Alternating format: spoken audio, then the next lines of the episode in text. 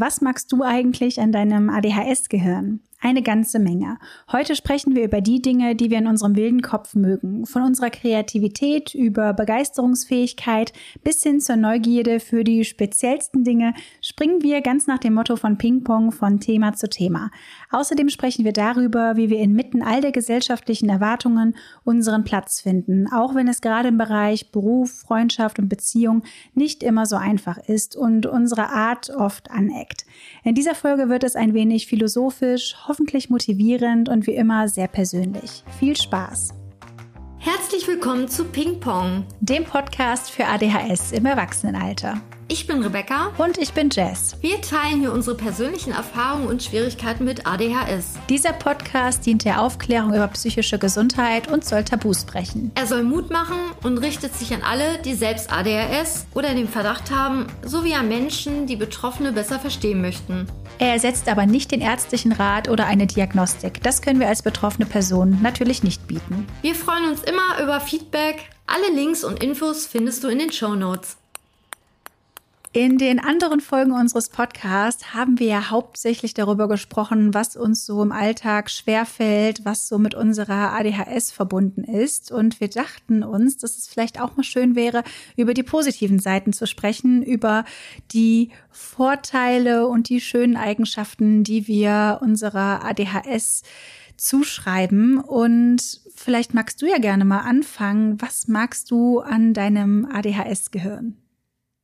Ich würde als erstes meine Kreativität betiteln, ähm, weil ich einfach äh, es feier, wie ich so die Welt wahrnehme und Dinge in Zusammenhang bringe und dass mein Kopf manchmal so schnell ist und manchmal echt in den seltsamsten Situationen dann neue Ideen entstehen, die nicht immer gut sein müssen, auf gar keinen Fall.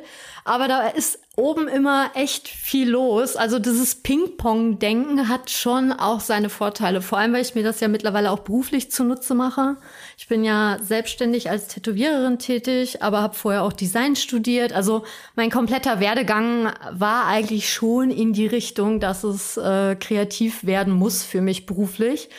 Ähm, aber ich würde sagen, das ist so mein super Skill. Und wie sieht's bei dir aus?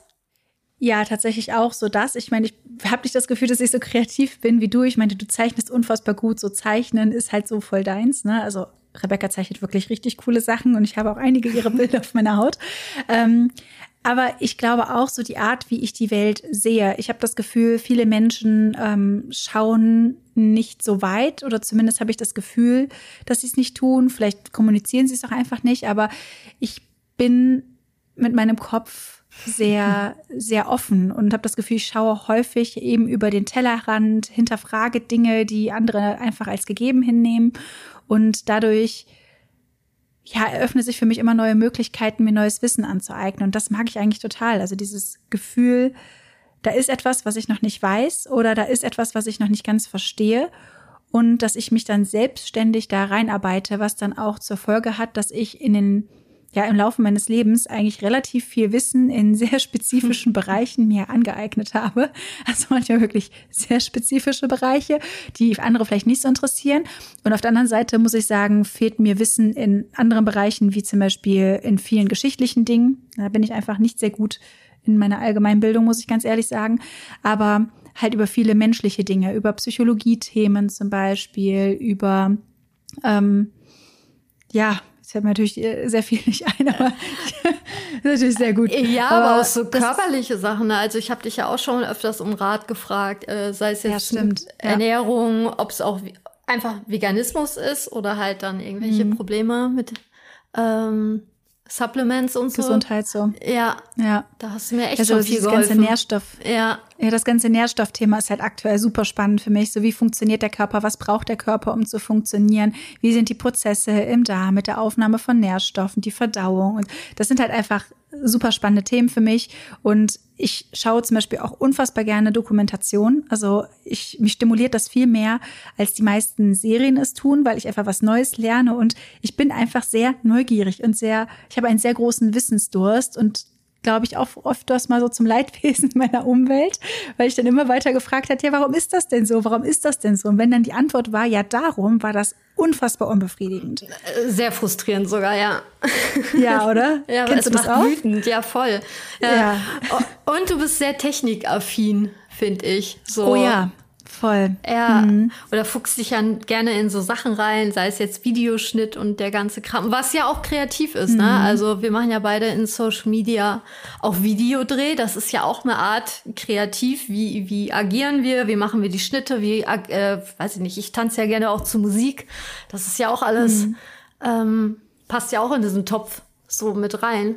Voll. Ja, jetzt wo du es gerade sagst, weißt du, ich vergesse das immer so schnell, für was alles ich mich begeistere. Also ich habe halt damals, wenn du jetzt zum Beispiel sagst Technik, ähm, als es die ersten Smartphones gab, habe ich da halt irgendwie schon so äh, Custom ROMs drauf gespielt und die irgendwie optimiert. Und ich habe ja jetzt einen Peloton und das ist ja basically auch so ein so ein ähm, Android ähm, Tablet und das habe ich halt auch so umgestaltet, dass ich das als solches benutzen kann und sogar darauf Netflix gucken kann und so, was nicht vorgegeben ist von diesem Gerät. Uh. Aber ich liebe das halt, mich in solchen Themen einzufuchsen, weißt uh. du, und ähm, Dinge so zu optimieren. Und mir macht das einfach Spaß, mich damit auseinanderzusetzen. Ich hätte auch total Lust, mir äh, Programmierung beizubringen. Aber das ist noch eine zu große Hürde in meinem Kopf. Aber ich liebe es, mir Wissen anzueignen und ähm, ich bin einfach extrem neugierig und dann aber auch oft unterstimuliert, wenn ich nichts Neues lernen kann oder Dinge halt eintönig sind. So, das, es gibt immer eine Kehrseite von diesen ganzen Dingen, mm. die ich äh, so an mir mag. Aber ja. du bist auch sehr neugierig, ne? Also ich meine, mich da erinnern zu können. Äh, ja, also ich verbringe ja auch dann, wenn, wenn ich mal äh, Fernsehen gucke, auch überwiegend Zeit damit, mich irgendwie mit Dokus und Reportagen auseinanderzusetzen, statt jetzt einfach mich mit Serien den Abend zu berieseln. Also ich muss immer irgendwie, ja, so einen Nährwert haben, aber jetzt nicht, weil ich irgendwie so im Sinne von leistungsorientiert, ich muss mein Wissen ausbauen und, ähm, sondern einfach irgendwie, warum ist das so? Also ich bin einfach super neugierig. Mhm. Ich hatte auch früher diese Was ist was Bücher als kleines Kind schon und habe mich auch mit dem alten Ägypten auseinandergesetzt und wollte, wollte dann Archäologin zeitweise werden. Äh, dann hatte ich auch mal so eine Hyperfixierung auf Haie. Ich wollte dann irgendwie Meeresbiologin werden, weil ich das irgendwie ungerecht fand, dass alle Haie nicht mögen. Ähm, und ich, oh. ja, und ich fand, denen wird Unrecht getan. Und dann fand ich es spannend, dass viele ja Haie als unheimlich äh, einstufen, weil die ja so Alien-Augen haben. Und von dem Punkt bin ich dann auf äh, Science Fiction gekommen, weil wir Menschen es unheimlich finden, wenn die Pupille sich wohl nicht bewegt. Solche Sachen habe ich mich dann irgendwie in der Grundschule mit auseinandergesetzt. ähm, ja, äh, aber das waren dann nicht so diese ja, altersgerechten Themen, sag ich mal. Aber äh, mhm. äh, so war und bin ich bis heute noch. Also, dass viele sagen, womit du dich immer mit beschäftigst oder wofür du dich interessierst, aber irgendwie macht mir das Spaß. Keine Ahnung. Mhm. ja. ja, vor allem, das ist ja nichts, was man aktiv steuert. Das ist ja wirklich auch so ein bisschen wieder vom Hölzchen aufs Stöckchen, vom einen Thema zum anderen und mhm. man hangelt sich da so ran. Und ich habe das halt manchmal, dass es reicht, wenn ich irgendwo ein Wort höre und dann recherchiere ich das und dann bin ich so tief drin, weil ich einfach super interessiert bin am Thema. Also das kann halt total beiläufig sein, dass jemand irgendwas erwähnt und irgendwas daran ist und macht so einen Funken in meinem Kopf und das führt dann dazu, dass ich dann total tief reinsteige. So, ja, Das ich. ist so, wie mein Kopf funktioniert. Ja, irgendwie. also ich meine, der Podcast heißt ja nicht ohne Grund Ping-Pong. Also so nee. funktioniert das ja eigentlich. Oder, oder, Wikipedia, als Wikipedia rauskam und dann, ähm, da kommt man ja wirklich von Hölzchen auf Stöckchen, da kann man sich ja mhm jahrelang wahrscheinlich mittlerweile rumklicken ähm, und kommt immer wieder weiter. Äh, also ja. das Internet ermöglicht einem jetzt echt viel. Also das gab's Total. ja noch nicht so in unserer Kindheit. Da war das ja noch nicht so verfügbar wie, wie das heute jetzt auf dem Smartphone und so. Das ist ja alles undenkbar. Ja. Da musste man ich sich noch dafür, einwählen. oh ja, ich erinnere mich noch sehr genau an das Geräusch. Ja. Und ich bin dafür halt super dankbar, weil ich liebe das halt auch, selbst wenn ich mich mit irgendwas jetzt gerade beschäftigt habe, wenn ich mal eine Serie geschaut habe. Oft sind ja in Serien schon, hm, selbst wenn das fiktive Serien sind, so Dinge, die auf wahren Begebenheiten beruhen. Irgendwie, weiß ich nicht, selbst wenn es eine übernatürliche Serie ist, beruht das vielleicht auf irgendwelchen Mythen und Legenden und so. Und ich liebe das dann auch im Nachgang zu recherchieren. Woher kommt das? Was steckt dahinter? Das geht natürlich auf solchen Plattformen sehr gut. Wobei man bei Wikipedia natürlich auch sagen muss, ne, das haben Menschen geschrieben. Das ist nicht immer alles so 100 Prozent korrekt oder auf dem aktuellsten Stand. Das wird man immer so ein bisschen im Hinterkopf ähm, mhm. haben dass man da auch noch ein bisschen tiefer reinschaut oder sich die Quellen anschaut. Aber ja, Wissen aneignen, ähm, das finde ich einfach toll. Und auf der anderen Seite gibt es aber auch Phasen, wo ich dann mal gar nichts habe, mit dem ich mich gerne beschäftige und dann fühle ich mich total leer, weil das gehört halt so sehr zu meiner Person dazu, dass ich irgendwas habe, auf das ich mich ganz krass freue, mit dem ich mich beschäftigen kann. So. Mhm. Und manchmal sind das so viele Sachen gleichzeitig, dass ich mich gar nicht entscheiden kann, womit ich mich zuerst beschäftigen möchte. so, ja. Aber kannst du diese Phasen denn dann gut annehmen? Also wenn da mal nichts ist oder wie ist das bei dir? Es ist schwierig, ehrlich gesagt. Ähm, häufig ist das dann wirklich so eine furchtbare Leere und Langeweile, aber die hält meistens auch nicht mehr als ein paar Tage an, weil dann ah, immer irgendwas anderes kommt, was mein Interesse weckt. Ähm, genau, jetzt gerade bin ich so ein bisschen bei ZDF Info auf dem YouTube-Kanal gibt es super viele spannende Dokus. Und jetzt gerade beschäftige ich mich sehr viel mit dem Thema Tschernobyl, was mhm. ich unfassbar spannend finde. Ähm, ich liebe aber auch Lost Places und darüber bin ich dann quasi auf Tschernobyl gekommen. Ne? Also ich habe mich ah. früher sehr viel mit Lost Places beschäftigt und liebe auch so dieses ganze Gefühl von eine Stadt wird von der Natur so zurück erobert oder halt auch ein Gebäude einfach nur, was leer steht, wie mhm. sich die mhm. Natur so alles zurückholt.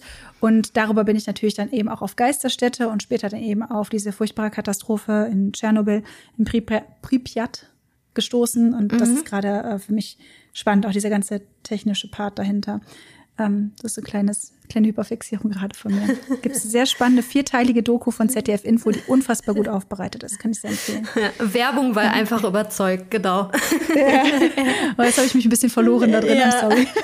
Ja, aber, aber das, das, das mag ich ja auch so an dir, aber auch an mir halt. Ich glaube, das hört man hoffentlich auch in unserem Podcast, halt diese Begeisterungsfähigkeit. Also das wird mir halt mhm. sehr oft nachgesagt, wenn ich halt wirklich so über Haie spreche oder irgendwie, weiß ich nicht, selbst wenn ich auf dem Flohmarkt eine Kette für 50 Cent finde, äh, dass ich mich so sehr darüber freue und dann guck mal, schau mal und irgendwie ja meine Energie so in die Welt rausstrahlen will. Ähm, mhm. Ja, das, sind meistens ich. ja die kleinen Dinge, über die wir ja. uns so sehr freuen. Ne? Dinge, über die andere sich vielleicht gar nicht so freuen würden, habe mhm. ich dann mhm. oft das Gefühl. Ja. Also ich freue mich zum Beispiel total darüber, über Tiere, über einen Vogel, über ah. ein Eichhörnchen. Das sind so Dinge, wo ich wirklich ein kindliches Oh kriege und das manchmal lautstark zu hören ist. Ja, so. voll. Oder wenn irgendwie eine meiner Pflanzen ein neu, neues Blatt bekommt oder so, das, das kann mir schon so den halben Tag irgendwie versüßen. Ähm, mhm. Ja, das wird Spaß. ja, voll. Ja, die Begeisterungsfähigkeit, das mag ich auch. Also vor allem diese, diese kleinen Dinge irgendwie im Alltag und Natur und sowas. Das ist schon, das mag ich. Ich habe da einfach nicht so hohe Anforderungen Mhm. Meistens. Also ich, mich kann man mit kleinen Dingen sehr glücklich machen. Ja, und ich glaube aber auch so, das meinte ich ja vorhin mit dieser Wahrnehmung, also dass ich auch wirklich, wenn ich in der Natur bin, ähm, mich irgendwo hinsetzen kann und eine Stunde einen Baum beobachten könnte. Und viele würden mhm. sagen, was machst du denn da? Ja, der Baum bewegt sich, das ist voll schön. so, also, mhm. wo viele sagen würden, ja, da steht da halt auch das ganze Jahr über. Was ist da jetzt so besonders dran? Ähm, aber mhm. weiß ich nicht, wenn das Wetter schön ist und ich so im Halbschatten da und ich meine Ruhe habe oder Musik dabei noch höre, das, dann nehme ich intensiv auch diese Musik dann halt wahr. Ähm, das ist perfekt. Vielleicht noch ein kleiner See, der glitzert. Ich stehe ja voll auf äh, Reflexion und Wasserspiegelung, keine Ahnung. Mhm. Ähm, das, ist, das ist schön. Das macht mich happy, ja. Ja, und so Natur liebe ich auch sehr. Ähm, und was ich halt auch mag, ist, dass ich oft sehr viel fühle. Also es gibt natürlich immer eine Schattenseite zu all diesen Dingen, auf jeden Fall, aber ich mag das manchmal von meinen Gefühlen so ein bisschen überrollt zu werden, wenn es halt irgendwie schöne Dinge sind. Zum Beispiel bei einem Konzert zu stehen und die Musik auf mich wirken zu lassen, zu fühlen, wie es halt in der ganzen Stimmung der Menschen um mich herum so ist. Äh, das finde ich irgendwie sehr, sehr krass. Und ich habe Tieren gegenüber irgendwie sehr viel Gefühl, so, wenn ich Tiere sehe.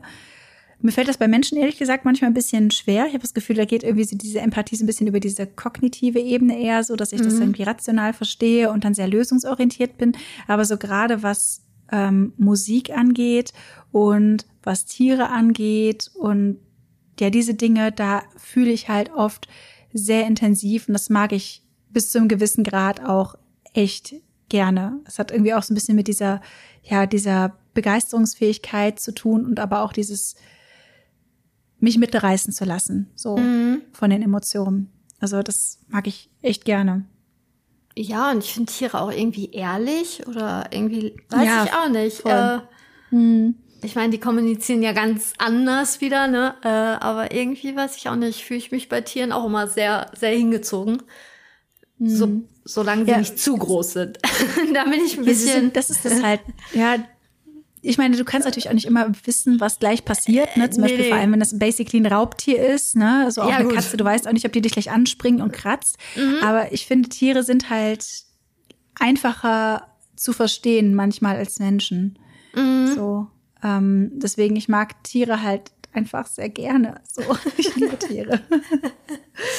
Schwer zu beschreiben, aber ja, Tiere sind halt offen und ehrlich. Die zeigen dir ohne irgendwie Hintergedanken, dass sie dich halt mögen oder mhm. äh, nicht mögen und du weißt halt irgendwie, womit du gerade zu tun hast. Mhm. Katzen sind manchmal auch ein bisschen tricky, so, weil mhm. manchmal können die auch frech sein.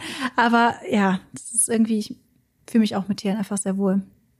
Ja, aber ich warte einfach auch ab, wie ist so die Reaktion der Katze dann zum Beispiel. Hat die Bock oder hat genau. die halt keinen Bock? Und wenn nicht, dann respektiere ich das auch voll, weil ich kann das halt nachvollziehen, mhm. weil ich habe auch nicht immer Bock.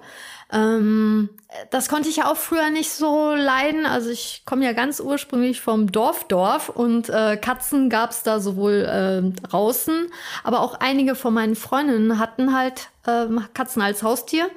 Und die ganzen Hände waren von denen zerkratzt. Weil die einfach mhm. ihr, ja, einfach das so eingefordert haben, ne? Ich will jetzt mit dir kuscheln oder spielen. Und das habe ich schon als kleines Kind nicht äh, verstanden. Also ähm, zum einen wollte ich halt erstmal nicht gekratzt werden, aber es ist ja ein eindeutiges Feedback, ähm, dass ja, da gab's so manch eine Diskussion, ne, dass ich dann gemerkt habe, so hey, du kannst doch nicht das Tier so behandeln. Ne? Und das haben halt viele in meinem Alter dann nicht so nachvollziehen können. Ich meine, gut, wir waren auch noch Kinder, aber das, ich finde, das ist kein Argument. Ab einem gewissen Alter muss man mhm. ja einfach jedes Lebewesen respektieren. Ob es jetzt dein Haustier ist oder äh, eine freilaufende Katze oder halt deine, deine Spielgefährte, ne? Also ähm, da äh, ist mir halt schon relativ früh auch mein Gerechtigkeitssinn aufgefallen, dass ich hm. da kein Blatt vorm Mund nehme, nur weil es jetzt eine vermeintliche Freundin war. Wenn scheiße ja. ist, ist scheiße. So. Hm. ja. Ja, wobei ich tatsächlich auch ehrlich sagen muss, ich gehörte auch zu den Menschen, die häufig zerkratzte Arme und Hände hatten, aber da war Krümel halt auch noch ein kleines Baby, ne? Also Ach, wenn man süß. mit denen spielt und die noch ihre Grenzen austesten, so, ne, das ist halt dann nochmal so im Spiel, wenn die Katze ja, ja, voll drin ist, ne? Äh. Ja. ja. klar, das ist was anderes. Aber wenn du echt das Gefühl hast, so die, die wollen die jetzt so einen Arm packen und, ja. und die windet sich so oder beißt, ne, das ist ja ein extremes Feedback mhm. eigentlich von der Katze. So, ne, das ist ja total grenzüberschreitend. Äh, das konnte ich nicht nachvollziehen. Nee. Ähm. Nee. Ja, ich meine, glaube, dieses dieser Gerechtigkeitssinn, der wird ja auch vielen Menschen, äh, die neurodivergent sind oder ADHS haben, äh, ja, so nachgesagt. Und das fühle ich halt auch total. Also ich, mh, mm, für mich ist das halt auch so, es gibt halt, ich habe halt einen sehr starken moralischen Kompass, so ich weiß irgendwie, was richtig und was falsch ist und wenn andere Leute das halt irgendwie missachten, dann spreche ich das auch an. Und das mhm. hat halt häufig auch zu Konflikten geführt, dass ich dann auch gesagt habe, so das ist nicht richtig, das ist nicht okay. Und andere Menschen sind da halt irgendwie so ein bisschen lockerer, aber ich bin halt so, okay, wenn es halt diese, diese Regeln, diese Moral und so gibt, dann, dann halte ich mich da dran. Mhm. Und selbst wenn es äh, irgendwie so moralischen Kompass gibt, der den Großteil der Gesellschaft betrifft, zum Beispiel, ähm, dass irgendwie so Konsens ist, es ist in Ordnung, die einen Tiere als Haustiere zu halten und lieb zu haben und die anderen Tiere halt in ganz furchtbaren Bedingungen zu halten und zu schlachten und zu essen. Das ist ja so irgendwie der moralische Kompass von den meisten Menschen. Das habe ich dann aber auch sehr früh hinterfragt und habe dann auch in meiner Jugend schon äh, so das Gefühl gehabt, ich möchte es nicht unterstützen und war dann zeitweise äh, vegetarisch und jetzt mittlerweile auch seit zehn Jahren äh, komplett vegan. Einfach weil das für mich keinen Sinn ergibt. So dieses, mhm. diese, diese Doppelmoral. Ne? Auf der einen Seite, ich mag das Tier und das Tier zu Hause, das streichel ich, aber das andere Tier, das ist, ist okay, das zu essen.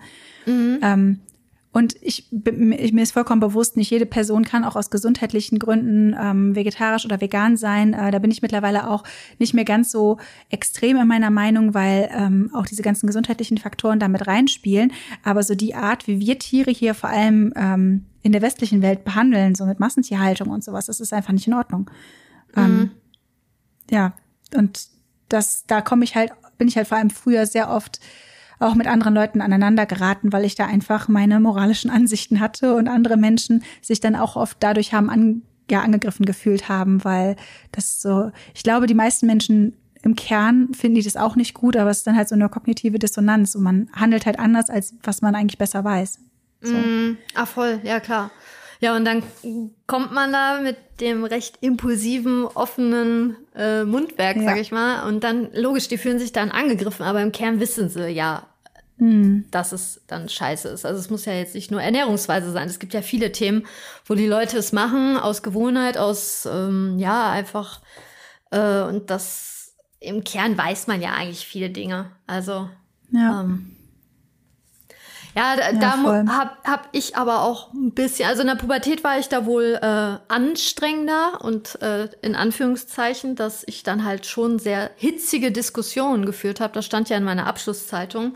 Ähm, geht, mhm. Ging auch viel um ja Ausgrenzung, jetzt nicht nur mir gegenüber, sondern halt auch anderen MitschülerInnen. Und ähm, ja, man sagt ja auch nicht äh, ohne Grund äh, schneller gesagt als gedacht. Ähm, mir ist diese Konsequenz der Ausgrenzung, die dann passieren könnte, in dem Moment total egal, weil einfach mein Gerechtigkeitssinn sagt, da ist jetzt gerade ein Missstand, ich muss da eingreifen. Mhm. Ähm, und im schlimmsten Fall wurden wir beide ausgegrenzt. So, aber irgendwie mhm. kann ich dann in, in den Spiegel gucken und sagen, ich habe es versucht. also das ist ja. mir halt wichtiger, als dass ich in der Gruppe akzeptiert werde. Ähm, ja, hat Vor- und Nachteile, ne? Viele denken dann, boah, voll mutig, aber es ist natürlich, wenn man in so einer, in so einem Klassenverband ist, es kann das auch sehr ungemütlich dann werden. Also da hatte ich überhaupt keine Balance. Nee. Ja, ich habe auch nicht wirklich ein Gefühl dafür, wann es vielleicht richtig ist, die eigenen Moralvorstellungen oder Gerechtigkeitsvorstellungen so zu unterdrücken für das Allgemeinwohl. So manchmal ist es vielleicht besser, die Klappe zu halten. So. Mhm. Ähm, und manchmal eben nicht. Und ich halte halt eher nicht die Klappe. so, ich hatte zum Beispiel auch in meiner Abi-Zeitung eine der Bemerkungen da drin stand halt, regt sich gerne auf. Und ich gehe mal stark davon aus, dass es darauf bezogen war, dass ich halt, wenn irgendwas nicht gepasst hat, halt meinen Mund aufgemacht habe und mhm. gesagt habe. Und das wurde dann so interpretiert, dass ich immer was zu meckern habe. Aber wenn Dinge halt nicht richtig sind, dann spreche ich sie an. So. Mhm. Und ähm, eigentlich mag ich das. Und ich wünschte, mehr Leute würden das tun, dass sie halt ähm, ohne Angst vor den Konsequenzen Dinge sagen. Mhm. Und ich meine, das hat auch wieder die, die, äh, den Nachteil, sage ich jetzt mal, vor allem so in der Arbeitswelt. Vor allem, wenn man sich jetzt zum Beispiel klassische Unternehmensstrukturen anguckt, dass du quasi nichts irgendwie über den Chef sagen darfst oder über die Person, die eben über dir ist und da irgendwie brav und unterwürfig sein musst. Das kann ich nicht ich kann es nicht. Wenn was ungerecht ist, dann spreche ich das an und dann wäre ich wahrscheinlich die Erste, die gefeuert wird, weil sie sich irgendwie nicht fair verhält. Aber ich finde es richtig. So. Äh, fühle ich komplett, ja. Also ich habe mich ja nicht ja. ohne Grund schon mit dem Pastor damals in der Erstkommunion angelegt, später dann mit einer Schuldirektorin und auch mit einem Chef, der ungefähr das Doppelte wog wie ich so, ne? Also so vom Auftreten. Ähm, das war mir in dem Moment egal. Äh, ging dann natürlich nicht immer gut aus. Aber mhm. heute kann ich halt drüber lachen, weil ich natürlich irgendwann auch gemerkt habe, dass ich gewisse Bedingungen nur begrenzt, ja, funktioniere. Ich weiß es nicht, wie ich, wie ich das mhm. einordnen soll. Ähm, ja, also ich irgendwann gemerkt habe, okay, ähm, so, so ist halt meine Art, aber eigentlich mag ich ja die Werte. Das ist, glaube ich, der Struggle, den ich immer hatte. Also das Feedback was man bekommen hat. Klar, es kann sein, dass natürlich meine Wortwahl vielleicht ein bisschen ungünstig oder forsch war. Ein bisschen harsch. Mhm. Ja, also dass ich da wirklich mir das äh, schon sagen, nachsagen kann, dass das vielleicht die Art und Weise hätte ich ein bisschen seichter kommunizieren können.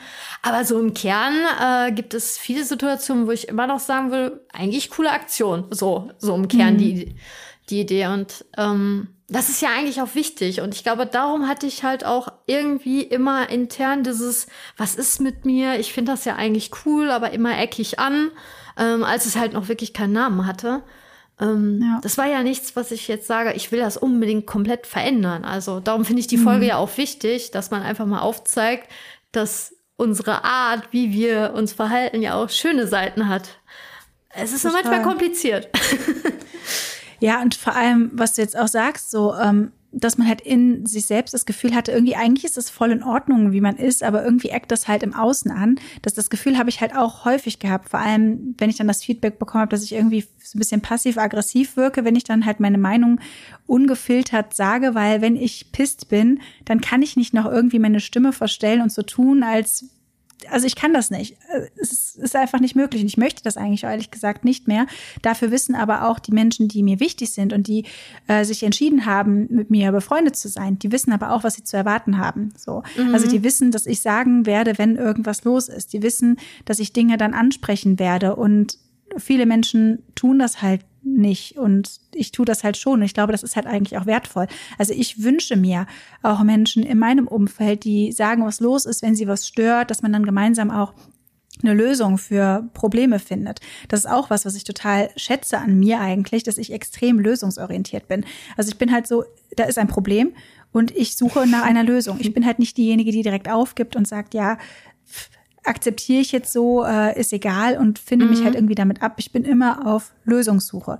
So auch was so zwischenmenschliche Dinge angeht, dass ich dann Dinge wirklich sehr intensiv analysiere und überlege, wie kommt man zu einem Punkt, dass es irgendwie besser wird und das betrifft so viele Bereiche, auch Gesundheit und sowas. Dass, wenn Ärztinnen mir sagen, ja, ist jetzt einfach so, finde dich damit ab. Nein, es gibt bestimmt eine Erklärung dafür. Es gibt sicherlich Dinge, mit denen man sich irgendwann abfinden muss, aber ich glaube, bei den meisten Dingen kannst du was tun. Ja, oder es zumindest irgendwie verbessern, ne? Nicht vielleicht komplett, ja. aber es gibt ja immer Strategien, die irgendwas erleichtern können. So, ähm, ja, ja, da gebe ich mich auch überhaupt nicht mit zufrieden. Und äh, gut, da wird mir auch manchmal meine Hartnäckigkeit und mein Biss ähm, nachgesagt. Und meine Mutter meinte auch immer, jetzt lass doch mal gut sein. Ja, das höre ich hm. bis heute noch in meinem Kopf. Aber ich denke mir so, nee, das, das, nein, das ist irgendwie auch eine Challenge und dann kickt die Neugierde, das impulsive, lösungsorientiertes Denken ist ja auch kreativ. So, man mhm. nimmt einen Sachverhalt und kombiniert vielleicht irgendwie die Rahmenbedingungen. Ähm, ja, das, das, das pusht mich irgendwie. Ich glaube, Voll. aber darum tut uns beiden auch die Selbstständigkeit als Berufskonzept gut. So, weil mhm. da gibt es ja immer wieder neue Hürden oder man kann sich wieder kreativ ausleben, man ist neugierig, äh, neugierig. Ähm, mhm. Das ist ja ein Zumindest wie wir uns das erschaffen haben. Ich will jetzt nicht das Berufsbild äh, Selbstständigkeit hier romantisieren. Äh, gar kein, also, das ist nicht ähm, einfach.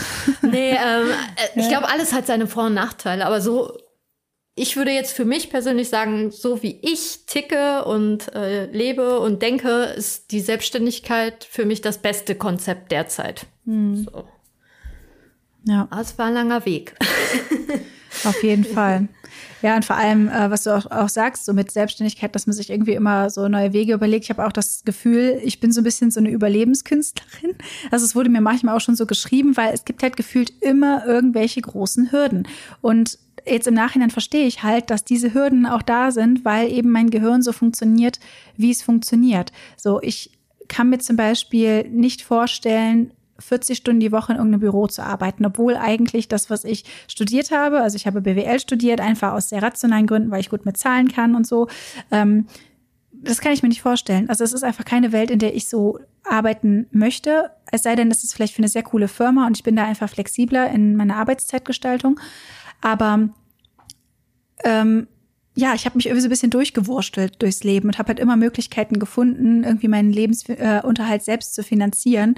Und das eben auch durch Kreativität, dass ich eben auch dachte, okay, das und das könnte ich ausprobieren. Und dann hat sich herausgestellt, okay, das ist auch etwas, womit ich meine Miete irgendwann zahlen kann. Und das finde ich halt auch cool, weil ich mache halt seit über zehn Jahren äh, Videos auf YouTube und auf Instagram. Und ich habe halt nie irgendwie damit angefangen aus einem finanziellen Aspekt, sondern einfach, weil ich richtig Bock darauf hatte, das, was ich selber äh, so gelernt habe, auch über Veganismus am Anfang, übers Kochen und so mit anderen zu teilen. Das war halt immer so mein Gefühl. Ich habe Lust, Dinge zu lernen und in einfacher Form zu verpacken und mit anderen zu teilen und eventuell zu helfen. Und mhm. dass das irgendwann das geworden ist, womit ich meinen Lebensunterhalt bestreiten kann, finde ich irgendwie äh, krass. Ich meine, heute ist so dieses Berufsbild von InfluencerInnen halt schon sehr ja bekannt, so, auch wenn natürlich äh, nicht gerade ohne ähm, ja, ohne Klischees und Vorbehalte, aber das mhm. ist wieder ein ganz anderes Thema. Aber irgendwie habe ich es geschafft und ich glaube, ich werde es auch immer irgendwie schaffen, weil ich immer irgendwelche kreativen Ideen habe, die ich ausprobieren könnte, anstatt den Kopf in den Sand zu stecken. So. Mhm. Auch wenn es schwierig wird, weil es gab auch viele Phasen, in denen ich echt krass depressiv war und ähm, auch sehr dunkle Gedanken in meinem Kopf hatte und nicht nach vorne schauen konnte. Und irgendwie mhm. habe ich auch das hingekriegt. So. Mhm. Und ähm, ja, da ist halt immer noch ein Teil in mir, der dann nach einer Lösung sucht, weil ich mir denke, okay, das kann ich noch nicht akzeptieren. Es kann natürlich auch ähm, manchmal ein bisschen zu viel werden, weil manche Dinge müssen halt akzeptiert werden, manche Dinge können nicht geändert werden. Aber das ist für mich immer noch so eine Reise herauszufinden, was dann diese Dinge sind, äh, ab welchem Punkt ich aufhören sollte zu versuchen, irgendwas zu optimieren, einfach versuchen mm. sollte zu akzeptieren. Ah. Das ist eine andere Reise, kennst du vielleicht auch. Äh, äh, ja, ich ja. wollte gerade fragen, äh, bezieht sich das dann auf deinen Workflow oder was genau mit akzeptieren zum Beispiel? Hast du da irgendwie ein Beispiel? Mm. Ja, also zum Beispiel mein eigenes Energielevel ist sowas. Ah, ich mhm. habe nur begrenzte Energie und ich habe alles Mögliche schon versucht. Ich ähm, achte so sehr auf meine Ernährung. Ich achte so sehr auf meine Nährstoffe. Lass dauernd mein Blut überprüfen. Schilddrüse, B12, Eisen, Vitamin D, Supplemente, dies, das, jenes. Ähm, aber ich merke einfach, selbst obwohl ich offenbar optimal versorgt bin, auf all diese Dinge achte, die vielleicht eine Erklärung dafür sein könnten, warum ich weniger Energie habe. Zum Beispiel, wenn du eine ähm, Anämie hast, so, ne? Und mhm. einen Eisenmangel, dann ist klar, dass du weniger Energie hast, bis du deine Eisenspeicher aufgefüllt hast und diese Anämie verschwunden ist, zum Beispiel. Aber äh, ich glaube einfach, dass ich das akzeptieren muss, dass meine Energie, mein Energiezyklus in meinem Körper ein bisschen anders funktioniert. Dass es einfach sein kann, dass es auch okay ist, wenn ich nach einer Stunde sozialer Interaktion erstmal eine Stunde Ruhe brauche für mich oder vielleicht auch ein bisschen länger. Oder ich mhm. nach einem Abend mit Menschen einen Tag komplett für mich brauche, ohne mit Leuten zu reden. Oder dass ich auch zwischendurch in der Woche vielleicht mal mehr einfach einen Tag frei nehme, um meine Energiereserven aufzustocken. So, das ist halt etwas, was ich vielleicht einfach akzeptieren muss, was vielleicht keine physiologisch erklärbare Ursache hat, sondern vielleicht hm. einfach in meinem Gehirn ist. Wobei das ja auch ah. physiologisch erklärbar ist, ne? wenn man mal so drüber nachdenkt.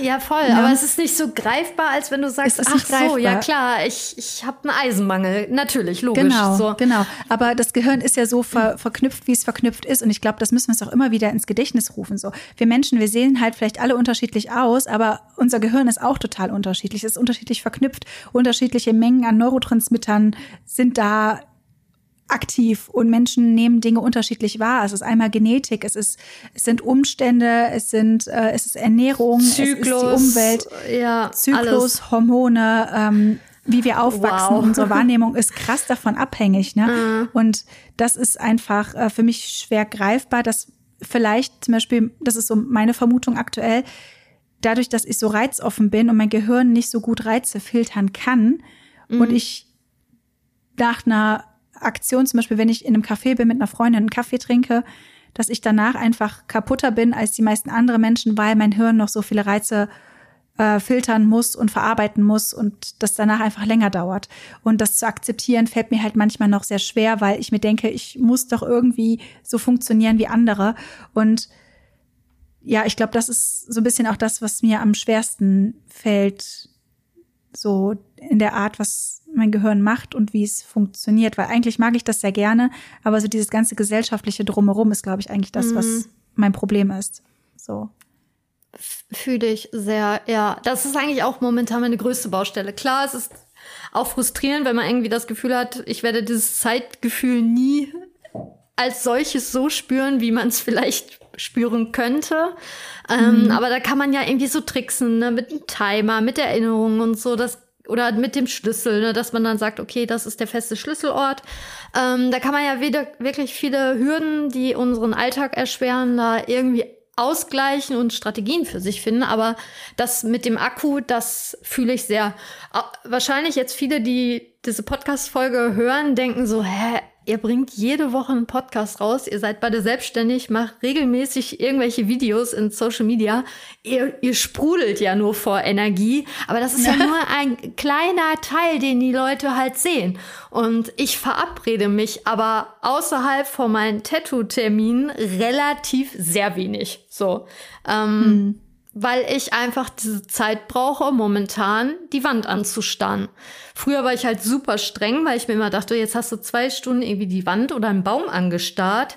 Aber ich habe auch oft das Gefühl, ich muss meinen Kopf irgendwie aufräumen. Die ganzen Eindrücke, mhm. alles, was passiert ist, weil wenn, wenn der Kopf dann doch zu chaotisch ist, dann funktioniert auch meine Kreativität nicht. Also ich habe das immer nur als, ja, Ballast angesehen, aber im Endeffekt ist es ja wie mit einem hatte ich nicht mal den Vergleich mit dem Akku, wenn man immer den Akku nicht auflädt, irgendwann ist das Handy halt aus so oder der Laptop mhm. und dann funktioniert der halt nicht. Also ähm, dass man da nicht so streng sein soll. Aber das ist halt ein nett gemeinter Tipp. Äh, aber ich ärgere mich trotzdem ab und zu sehr stark. Ja.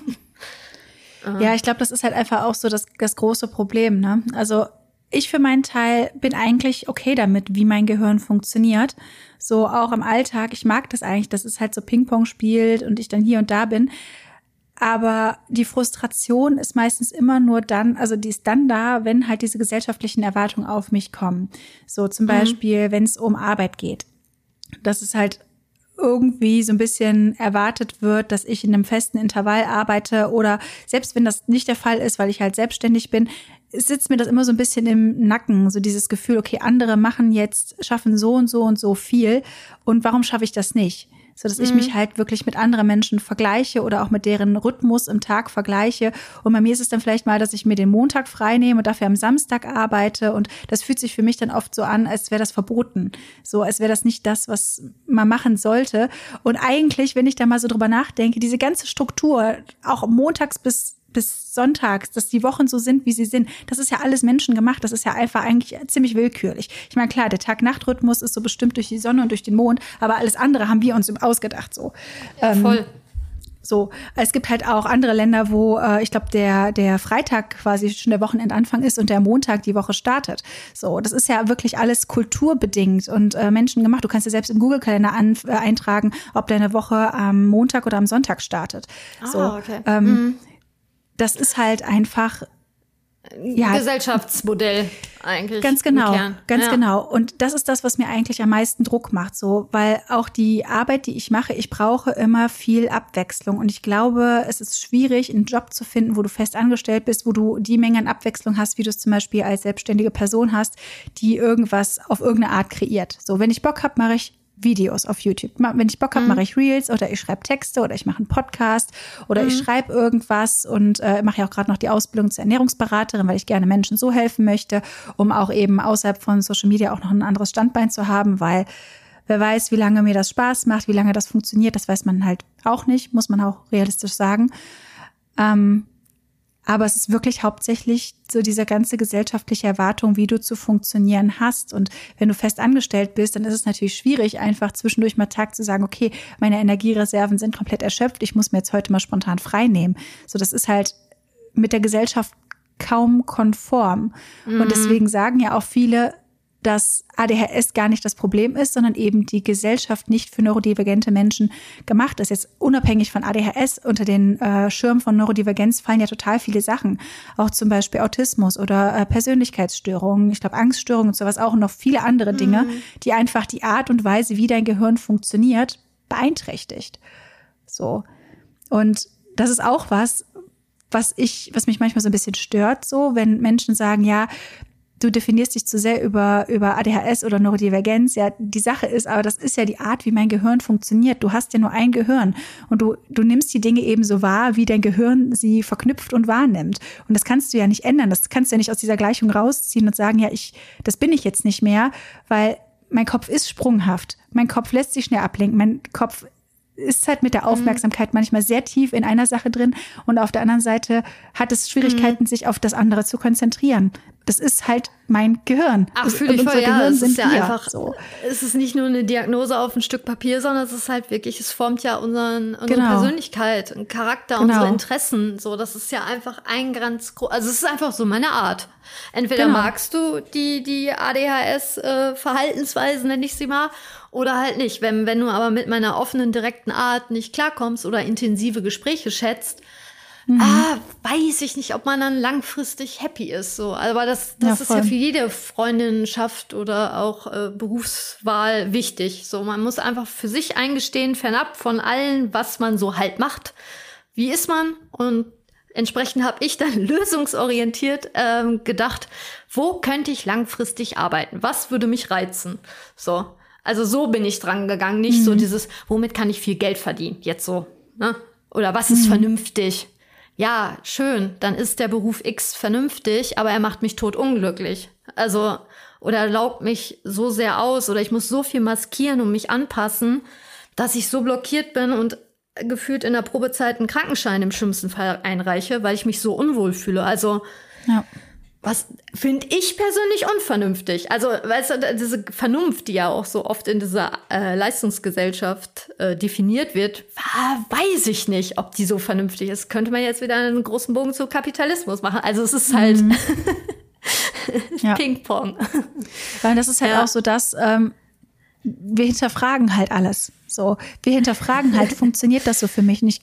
Äh, ich möchte halt nicht verallgemeinernd sein, bitte versteht das nicht falsch, aber viele Leute wählen einfach den, den Weg, der irgendwie rational am sinnvollsten ist. Zum Beispiel, äh, weiß ich nicht, ich es gibt ja viele Leute, die einfach sagen, ich möchte verbeamtet sein, weil da fühle ich mich sicherer, ohne vielleicht überhaupt Bock darauf zu haben, diese Arbeit zu machen. Die sitzen dann irgendwo in einem ne, in einem Amt, machen einfach ihre Arbeit, weil die einfach diese Sicherheit für die Zukunft haben wollen und quälen sich Tag für Tag durch.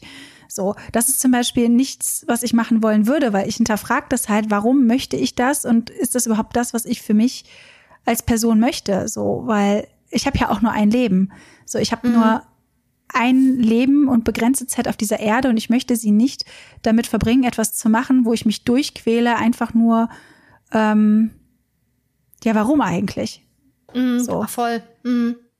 Und traurigerweise müssen wir echt viel, viel Zeit pro Woche ähm, berufstätig sein. Und wenn man das dann mal runterbricht, wenn wir jetzt zwar von dem Standardmodell ausgehen, na, acht, acht Stunden pro Tag mal fünf, hm, 40 Stunden dann siehst du, siehst du dein Team oder deine KollegInnen oder den Chef, die Chefin, wie auch immer, äh, siehst du vielleicht im schlimmsten Fall mehr als mit der Person, mit der du zusammen wohnst und über alles liebst. So, das mhm. ist eigentlich ziemlich bitter.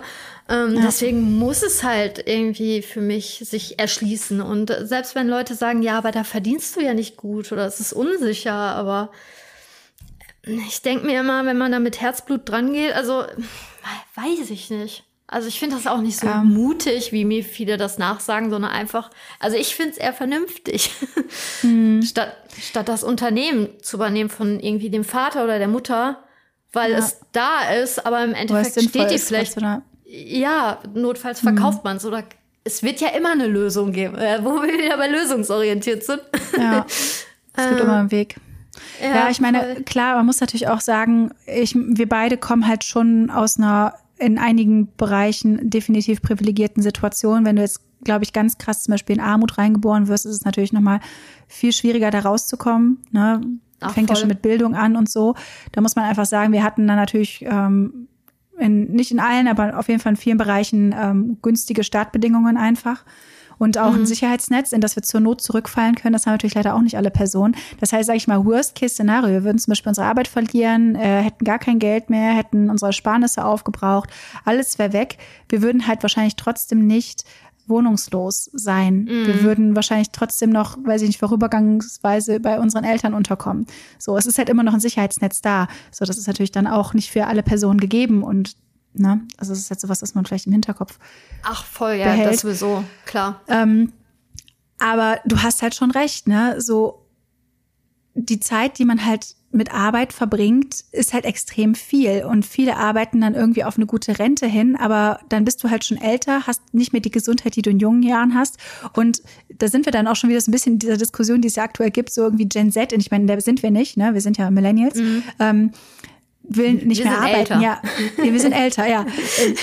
Will nicht mehr arbeiten, aber das stimmt ja gar nicht. Sie wollen halt nur die begrenzte Zeit, die sie auf dieser Erde haben, nicht mit einer Arbeit verbringen, die sie kaputt macht für mhm. die Zukunft, wo sie vielleicht entweder wo es die Welt gar nicht mehr so gibt, sehr mm. dystopisch, aber auch vielleicht ein bisschen realistisch äh, gesagt, sondern einfach die Jahre, die hier noch schön sein können, so so ein bisschen genießen. Ähm, und was willst du mit dem ganzen Geld, wenn du keine Zeit hast, was Schönes damit zu machen? So was ja, hilft voll. es dir, sag ich jetzt mal, viel Geld zu verdienen, äh, das in ein Haus zu stecken und du bist aber nie zu Hause oder du hast super viel Geld und hast nicht mal ähm, Urlaubstage, um dir einen schönen Urlaub zu buchen. So diese ganzen mhm. Dinge. So wofür?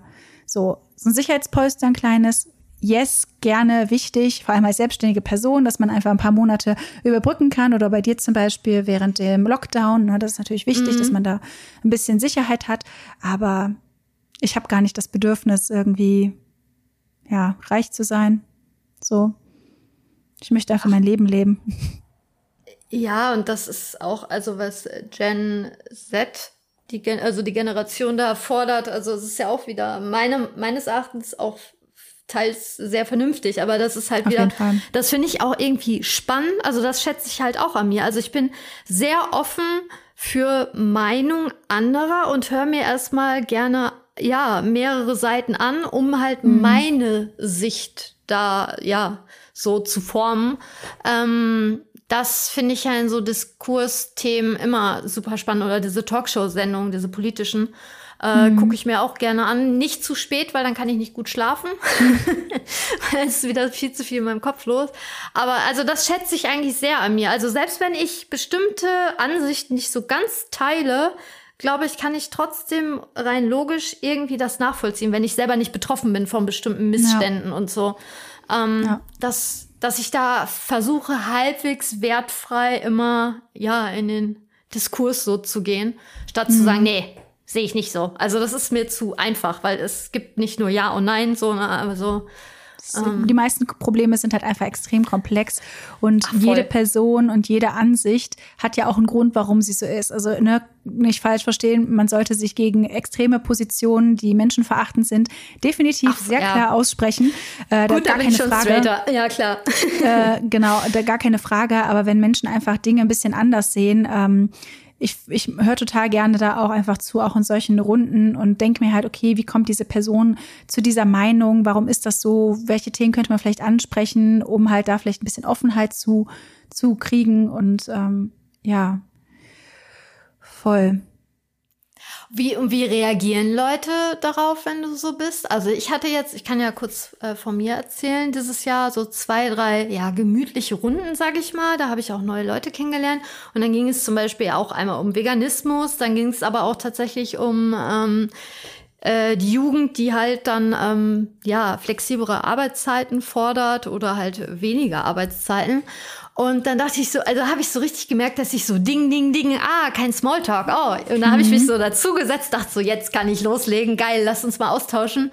Und dann so, oh nee, jetzt nicht solche Themen und so. Und dann war ich so richtig so, oh man, mhm. schade. Also ich war voll geknickt, das waren zwei verschiedene Abende. Ähm, ja. Ja, das habe ich leider auch oft die Erfahrung gemacht, dass die Leute dann nicht so Deep Talk in dem Moment wollten. Mann. Mhm. Also da muss ich auch sagen, ich bin da auch sehr happy drüber, dass ich mittlerweile die Menschen, mit denen ich regelmäßig was mache, mit denen habe ich eigentlich nur Deep Talk. So, ich äh, bin halt sehr schnell über dieses Smalltalk mit Menschen hinaus. Ich glaube, das hat sich einfach über die letzten Jahre irgendwie so ein bisschen geändert. Ähm, also Freundschaften haben sich neu geknüpft, andere Freundschaften ähm, sind beendet so. Und das ist für mich auch super fein und ich schätze das total. Und ich fand das total spannend. Ich hatte vor kurzem einen Abend mit äh, Freunden und wir haben, klar, zwischendurch auch ging es mal um ein paar so stumpfe Dinge, aber sonst der Rest der Gespräche war eigentlich total deep. Wir haben über psychologische Themen gesprochen und da bin ich ja immer voll dabei. Ne? Ich liebe es ja, mhm. über solche Dinge zu sprechen, wie das Gehirn funktioniert, wie Menschen funktionieren und über äh, verschiedene Störungs- ähm, Bilder und ähm, wie man Menschen helfen kann, die zum Beispiel psychologisch an einem schlechten Punkt sind und äh, solche ganzen Dinge, um ohne da jetzt genau näher drauf einzugehen. Aber ich habe gemerkt, dass ich am Ende dieses Abends, auch wenn er lang war, richtig positiv stimuliert war und nicht so super fertig und mm. ähm, ja, wie sonst nach vielen sozialen Situationen kaputt ins Bett gefallen bin und dann stundenlang die Wand anstarren musste, sondern das war halt einfach richtig schön, weil ich nicht so maskieren musste. Ich musste halt nicht mhm. so tun, als würde mich der Smalltalk interessieren, weil mich Smalltalk nicht interessiert, sondern ich konnte einfach Deep Dive in diese Themen und das war halt einfach super angenehm und super stimulierend. Das habe ich einfach sehr genossen. Ähm, ja, sowas gibt's halt auch, solche Menschen und Ah, voll. Und das ja. ist auch wichtig, da eine Balance zu sich, also zu finden, vor allem äh, außerhalb der Arbeitswelt. Ne? Also, dass man wirklich im mhm. Privaten sagen kann, ich habe mehr Interaktion mit Leuten, wo ich einfach so sein kann, wie ich bin. Ähm, ich glaube, was, was ich nämlich auch momentan merke, also mir ist schon an sozialer Interaktion gelegen im Privaten, aber es muss halt wirklich, ähm, ja, ich darf nicht das Gefühl jedes Mal haben, ich wurde überfahren. So, und ich glaube, ja, es ist anstrengend, dann dieses Impulsive und diese Begeisterung so ein bisschen runterzudrosseln, weil das ja auch viele dann ja irgendwie so ah, krass empfinden oder mhm. ja oder ich hatte auch mal einen Lachflash auf dem Geburtstag und ich habe super geweint. Ich habe einen roten Kopf gekriegt und dann meinte irgendwie eine auch so, boah, guck mal, die ist ja voll am heulen, aber es war mir scheißegal, aber ich weiß ganz mhm. genau, dass ich früher dann gesagt hätte, oh nein, ich habe zu viele Emotionen gezeigt, obwohl es ja eine schöne Emotion ist. Mhm. Menschen überfordert das, sobald man irgendwie extremer agiert. Ja. Ähm, aber was mir auch aufgefallen ist jetzt in diesem ganzen äh, sozialen Bubble-Ding, dass ich, wenn ich mit Leuten überhaupt nicht relaten kann und die ganze Zeit, wie kommt die jetzt da drauf? Wo ist da die Priorität? Verstehe ich jetzt nicht. Also, dass ich die ganze Zeit die Person analysiere, weil ich überhaupt nicht mitkomme. Also es muss jetzt noch nicht mal ein krasses Thema sein, aber so der ganze gesamte Gesprächsverlauf sich für mich irgendwie nicht erschließt, das zieht auch Energie. Also das habe ich mhm. voll unterschätzt. Ähm, dass ich dann, hä, okay, da wäre ich jetzt gar nicht drauf gekommen. Okay, warum macht sie das jetzt? Also es ist super seltsam. Also ja, und vielleicht geht es der Person auf der anderen Seite genauso, wenn die dann so tief ja. in den Themen drin sind und die nicht verstehen, warum er über so tiefe Themen redet, weil man lieber über das Wetter reden möchte. Ja, ja, das genau. Wahrscheinlich sind, äh, gucken da beide die Wand an und denken, was war das denn? Ja. Was ja auch voll in Ordnung ist. Ich, ich meine, das ist ja auch mittlerweile das Schöne, ähm, mhm. dass man, also ich jetzt einfach auch selbstbestimmter mein Umfeld gestalten kann. Also, dass man ja nicht mehr in diesem Schulsystem ist. Mhm. Und ich mhm. war ja wirklich auf dem Dorf. Das heißt, also es klingt jetzt ein bisschen runtergedroschen, aber ich hatte einfach nur die Kids, die auf dem Dorf gelebt haben. So, das ist einfach so. Und ähm, ich habe einfach mittlerweile, ich meine, wir beide kennen uns streng genommen übers Internet. Mhm. Also ich kenne eigentlich fast ich glaube, einen einzigen Freund, sonst komplett alle über soziale Netzwerke, äh, irgendwelche Apps, ob es jetzt eine Dating-App war oder halt ähm, Instagram, habe ich schon Leute kennengelernt und würde echt sagen, auch wenn wir uns vielleicht erst einmal gesehen haben, das sind wirklich sehr gute Freundinnen von mir geworden. Mhm. Ja. ja, das liegt vielleicht auch daran, dass man einfach das Gefühl hat, man kann sich anvertrauen. Die Menschen sind halt da und urteilen nicht. Das macht halt auch schon total viel. Ja, klar, und man sieht ja auch dann so die Interessen, ne? dass man irgendwie am, anhand des Profils sieht, ah, das teilt die Person und so hat sich das mhm. dann bei mir echt entwickelt. Ähm, ja. Ja, und ich muss aber auch sagen, so selbst bevor ich so meine Diagnose jetzt hatte, und ich habe ja auch vorher andere Diagnosen bekommen, die halt mehr oder weniger gestimmt haben. Also zum Beispiel mit Depression, PTBS bin ich ja schon vor vielen, vielen Jahren äh, diagnostiziert worden, habe ja auch viele Jahre Therapie gemacht, irgendwie anderthalb Jahre Verhaltenstherapie, drei Jahre analytische Therapie und so. Ähm, selbst auch da, auch vorher, auch so in Beziehungen, würde ich auch sagen, dass eigentlich fast immer die Menschen in meiner Umgebung alle wahrscheinlich auf eine Art neurodivergent waren, also die vielleicht nicht unbedingt ADHS hatten, aber irgendwas im psychischen Bereich. Also, dass die entweder irgendwelche Angststörungen hatten oder auch Depressionen hatten oder vielleicht auch ADHS hatten. Aber das sage ich mal, die Art, wie das Gehirn dieser Personen in meinem Umfeld tickt, auch sich ein bisschen unterschieden hat von dem, was ich zum Beispiel im Büro von anderen Menschen äh, gesehen habe oder in der Schule gesehen habe. Dass es alles immer Menschen waren, die so ein bisschen über den Tellerrand hinausgeschaut hatte, sehr äh, tiefe Interessen hatten in Dingen, die sehr speziell waren. Also so, ne, dass, dass man sich halt irgendwie auch intuitiv, ob jetzt mit ADHS-Diagnose oder nicht, auch Menschen sucht, die ein bisschen ähnlich und anders ticken. Und ähm, das fand ich auch irgendwie super spannend im Nachhinein so festzustellen, ah ja, stimmt. Und mit den Menschen komme ich tatsächlich auch am besten klar. Wenn Leute schon mal selbst das Gefühl hatten, sie strugglen mit dem, was in ihrem Kopf ist und wie sie funktionieren und haben sich damit auseinandergesetzt, dann hat man auch eine ganz andere Gesprächsbasis als Menschen, die noch nie oder nicht so viel reflektiert haben, was bei ihnen los ist und so. Mhm. Ja. Ach klar, es hat ja auch viel mit Wohlfühlen zu tun, wenn du dann irgendwie das Gefühl hast, du lernst jemanden kennen ähm, und äh, komplett alles ist irgendwie anders und du erzählst irgendwie, weiß ich nicht, so Sachen auch wie, ja, mir machen äh, Supermärkte ein Unwohlsein. Hä, wieso mhm. denn? Also wenn dann immer sowas, hä, okay, ja, genau. ist aber ja. komisch oder äh, du hast Freunde im Internet, das ist aber traurig. Hä, wieso ist das mhm. denn traurig? So, ich ich habe einen super tollen Austausch und äh, so haben wir uns beide kennengelernt. Weißt mhm. du, also ähm, äh, ja, äh, ich will mich ja nicht mit Leuten umgeben, wo ich mich immer nur falsch fühle, weil, wie gesagt, im Kern viele Sachen, die unsere Art ausmachen, die feiere ich. Also auch wenn es teilweise natürlich schneller mal aneckt oder äh, mit uns wird es langweilig. Äh, ja, voll. ja, man muss es halt irgendwie mögen. Äh, das habe ich mhm. auch in meiner Dating-Phase halt offen kommuniziert. Also ähm, die letzte Dating-Runde bin ich ja auch offen mit äh, meiner Diagnose umgegangen, dass ich auch derzeit noch ähm, aktiv Therapie mache und halt auch das Medikament nehme, einfach auch um zu gucken, wie geht die Person damit um. So, mhm. ich, ich, ich muss, also wenn, wenn ich ja jemanden suche für etwas äh, Exklusives, Intimes, dann ähm, muss ich ja mit offenen Karten, äh, will ich ja auch ja. mit offenen Karten spielen.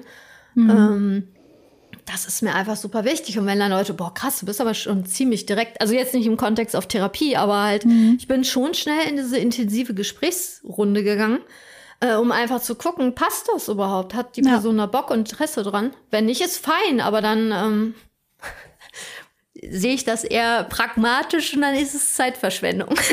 Voll. so, für das mich. kann ich, kann ich voll nachvollziehen. Also du merkst ja halt auch, wenn du, sag ich jetzt mal, das so initiierst, in ein tieferes Gespräch zu gehen, ob die andere Person das halt auch gut findet und dann aufgeht und auch das spannend findet oder ob äh, die Person das einfach nicht so ihr Ding ist. Und das möchte ich auch gar nicht werten. Das ist ja auch vollkommen okay, wenn Menschen gerne ähm, Smalltalk haben und nicht so ähm, offen sind wie wir. Vollkommen in Ordnung. Ich habe auch von anderen Menschen schon oft gehört, dass ich irgendwie denen zu viel war und so ist es auch okay. Dann sind es aber halt nicht die Menschen, die so gut zu mir passen und die ich in meiner Umgebung haben muss. Mhm. Und ich versuche auch mittlerweile so ein bisschen die Art, wie ich andere Menschen ähm, wie ich auftrete, beziehungsweise wie ich Fragen stelle, so ein bisschen zu verändern, weil vieles ist immer, und was machst du beruflich? Und das ist immer so ein bisschen eine oberflächliche Frage, weil viele Menschen machen einfach nur irgendwas, um um die Runden zu kommen gerade. Was ich dann viel spannender mhm. finde, ist zu fragen, so, hey, was sind so deine Interessen? Wofür brennst du? Und wenn das äh, vielleicht gleichzeitig mit dem Beruf zusammenfällt, umso schöner für die Person. Aber mich interessiert halt mehr, wer die Person ist. Und für mich macht es jetzt keinen Unterschied, ob die Person Zeitungen austrägt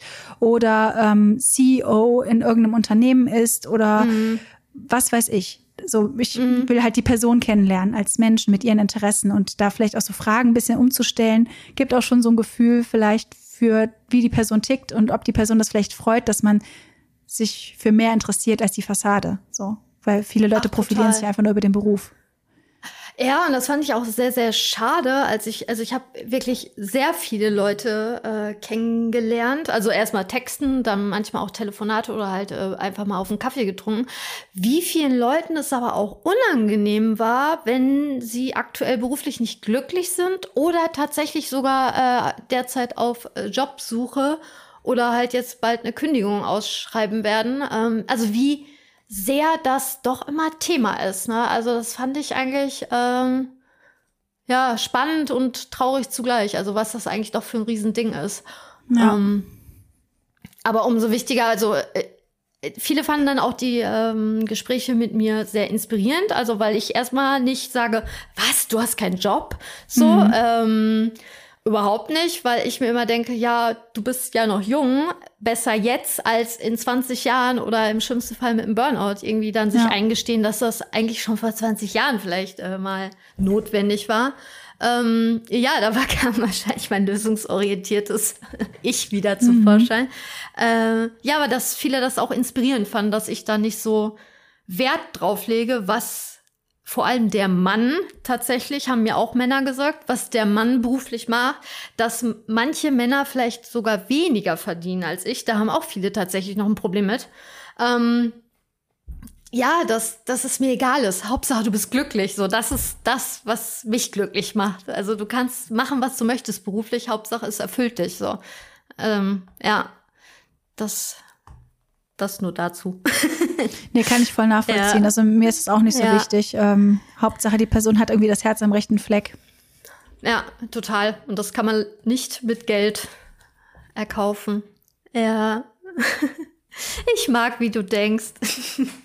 Und was würdest du jetzt sagen, ähm, wenn du die Option hättest, würdest du deine Art, also dein ADHS-Köpfchen eintauschen wollen?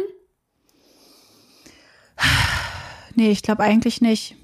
Ich kann mir halt auch nicht vorstellen, wie es wäre, anders zu sein, weil das halt einfach ist, wie mein Gehirn ist.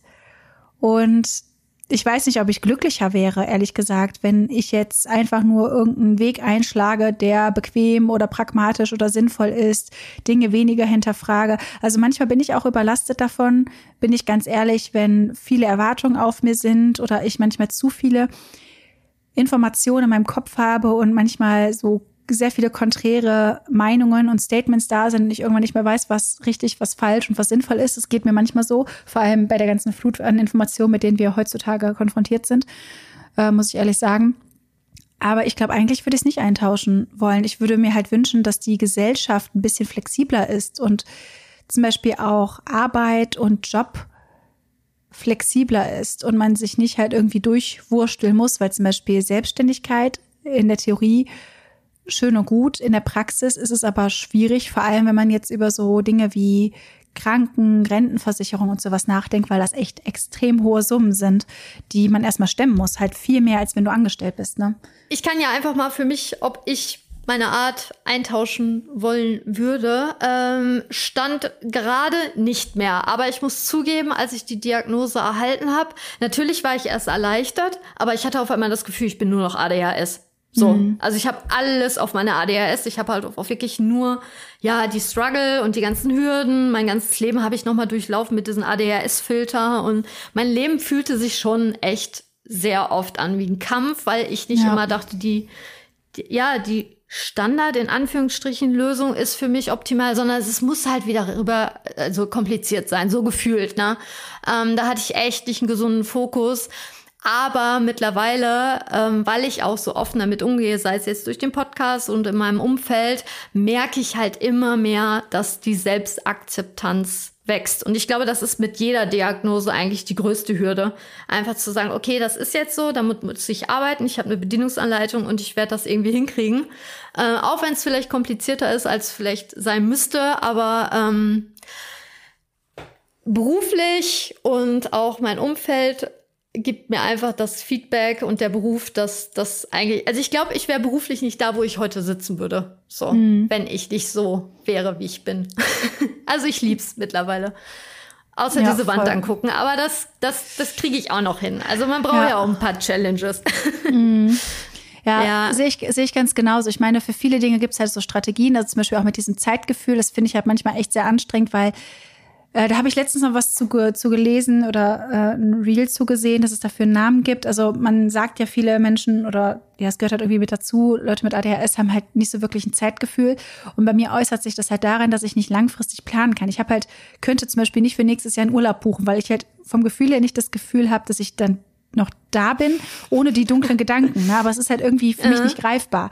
Und das ist halt manchmal echt schwierig. Da muss man halt gucken, wie man sich Strategien schafft und daran zu glauben irgendwie. Mhm. Ähm, und oftmals habe ich halt so das Gefühl, es ist alles ein bisschen zu viel. So alles überfordert mich und bitte, ich würde gerne mal ein paar Tage Pause vom Leben machen, um runterzukommen mhm. und äh, einfach mal auf Pause drücken. Also das Gefühl ist schon manchmal echt heftig und manchmal auch diese depressiven Episoden, die so häufig damit einherkommen, die habe ich halt auch hin und wieder, muss ich sagen, einfach wenn alles zu viel wird. Ähm, mhm. Aber so im Großen und Ganzen. auch ziemlich panisch. So. Ja, genau. Oder ja. sag kurzfristig Sachen ab, wo ich im Nachhinein denke, das hätte ich auch wieder fairer oder netter kommunizieren können. Ja, da, ja. da muss ich auch noch dran arbeiten. Voll, mhm. aber am Endeffekt ist es ja wirklich die Art, wie wir so sind und man kann sich auch gar nicht vorstellen, wie andere Menschen so sind. Also früher habe ich mich immer gefragt, hey, wie kannst du das nicht sehen, was ich sehe? Wenn andere Leute das dargestellt haben, als wäre ich irgendwie komisch, weil ich davon ausgegangen bin, ich nehme Dinge wahr, so wie andere. Heute als erwachsene Person, die alles hinterfragt, muss ich sagen, wir sehen Dinge alle sehr unterschiedlich. Die Welt ist irgendwie sehr subjektiv. Wir sehen Dinge in dem Licht, wie wir es gelernt haben, mit allem drum und dran. Ne? Also Einfluss, Sozialisierung, Familie, Erfahrungen, Gehirn, Neurotransmitter, alles, was dazugehört. Und äh, ich müsste mich ja komplett neu zurechtfinden, wäre das nicht so. Ich wünschte nur, ich hätte es früher gewusst. Vielleicht wäre ich da ein bisschen weniger hart und ein bisschen lieber mit mir. Das wäre, glaube ich, so schön gewesen. Ach, total.